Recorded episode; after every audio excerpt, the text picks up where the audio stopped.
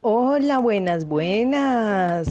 ¿Cómo están los niños de primero de la institución educativa Carlos Eduardo Vasco? Les habla la científica Marta Isabel y yo quisiera compartir con ustedes algunas cosillitas de un tema muy interesante que son los microorganismos, los microbios. ¿Ustedes alguna vez han visto alguno o los han sentido? ¿Los han tocado? ¿Los han dibujado? ¿Quién les ha hablado sobre ellos? Yo voy a estar muy pendiente. Si ustedes tienen dudas, que me las hagan llegar a través de la profesora Patti. Los pienso mucho, disfruten mucho esta cuarentena y esperemos que todo pueda volver a la normalidad para poder hacer unos experimentos en el salón y poder pasar bien bueno. Muchas saludes. Incluso niños, ustedes se pueden imaginar o pueden llegar a creer que dentro del cuerpo de cada uno de nosotros viven más de 10.000. O sea, es un número tan grande, tan grande, tan grande que en mi mente no me cabe.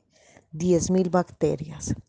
Ellas están en la saliva, ellas están en, en el estómago, ellas están en nuestros genitales, ellas están en la salida del popis, en el ano, en todo el tracto, desde el estómago hasta la salida de las heces fecales, hay bacterias.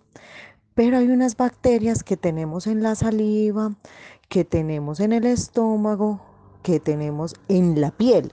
Es que no las podemos ver, pero toda, toda, toda la piel está cubierta de bacterias ellas nos están prestando un beneficio. Están ayudando a que los alimentos se disuelvan más fácil. Están protegiendo nuestro cuerpo sobre la piel de que no llegue un hongo y lo colonice y empiece a vivir sobre nuestra piel. Por eso es que nos tenemos que secar muy bien los pies, nos tenemos que secar y limpiar muy bien las uñas, mantenerlas bien recortadas, porque son los lugares preferidos para que vivan las bacterias, para que lleguen los hongos. ¿Se acuerdan? Si alguna vez ustedes se han quitado una media y han sentido un olor un poco loco, un poco como a una cosa que llaman, creo que pecueca, porque a mí nunca me ha dado.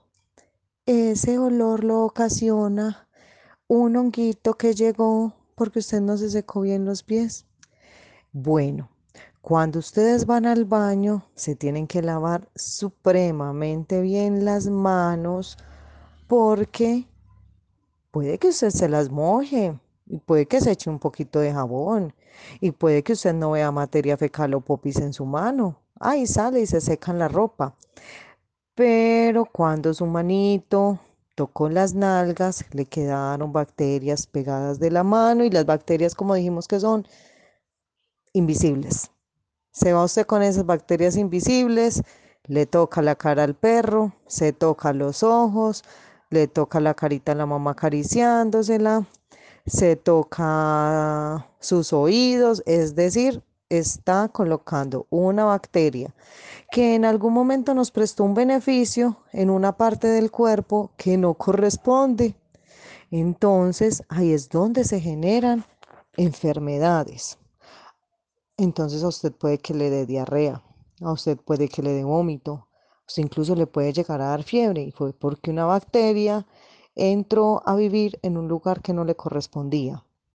Otra forma que las que usan las bacterias para llegar a nuestra vida es en la cocina. Así, sí, es increíble. Así usted piense que la cocina es el lugar más limpio, que la mamá lava súper bien los trapitos con los que limpia. Imagínese que en la cocina viven muchas bacterias. ¿Cómo podemos darles fin a esas bacterias? Hay dos métodos muy conocidos, muy efectivos. El primero es el calor. Si usted nunca, antes puede que lo hayan hecho, pero hoy en día pues no, muy loco el que llegue a, a comerse una carne cruda. Entonces, si la carne tiene bacterias, cuando la colocamos en el sartén, en la pitadora o en una olla, lo que va pasando es que esas bacterias estiran la pata y esas bacterias se mueren. Entonces usted se puede comer esa carne. Si de afán usted, ay no mami, deme la comida, mire, rápido, rápido, ay me tengo que ir.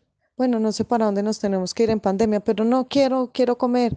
Y la mamá no cocina bien el pollo y la mamá deja la carnita de cerdo un poquito cruda. Una bacteria de esas puede que usted esté de buenas y no le llegue, pero puede que esté de malas y esa bacteria llega a su cuerpo y le hace daño y causa una enfermedad. Otra forma que nosotros tenemos de detener el crecimiento de las bacterias, porque ellas es una sola, pero usted sabe que las bacterias se, se multiplican, o sea, el fin de todos los seres vivos que es tener hijos y las bacterias no son la excepción y tienen bacterias y tienen bacterias y tienen bacterias y va creciendo y va creciendo y va creciendo de manera tan grande como nos estamos contagiando ahorita de COVID. El COVID es un virus algo similar a una bacteria. Va creciendo de manera en que cada vez es más grande y más grande el número. Entonces, ¿usted qué hace con eso? Lo coloca en la nevera.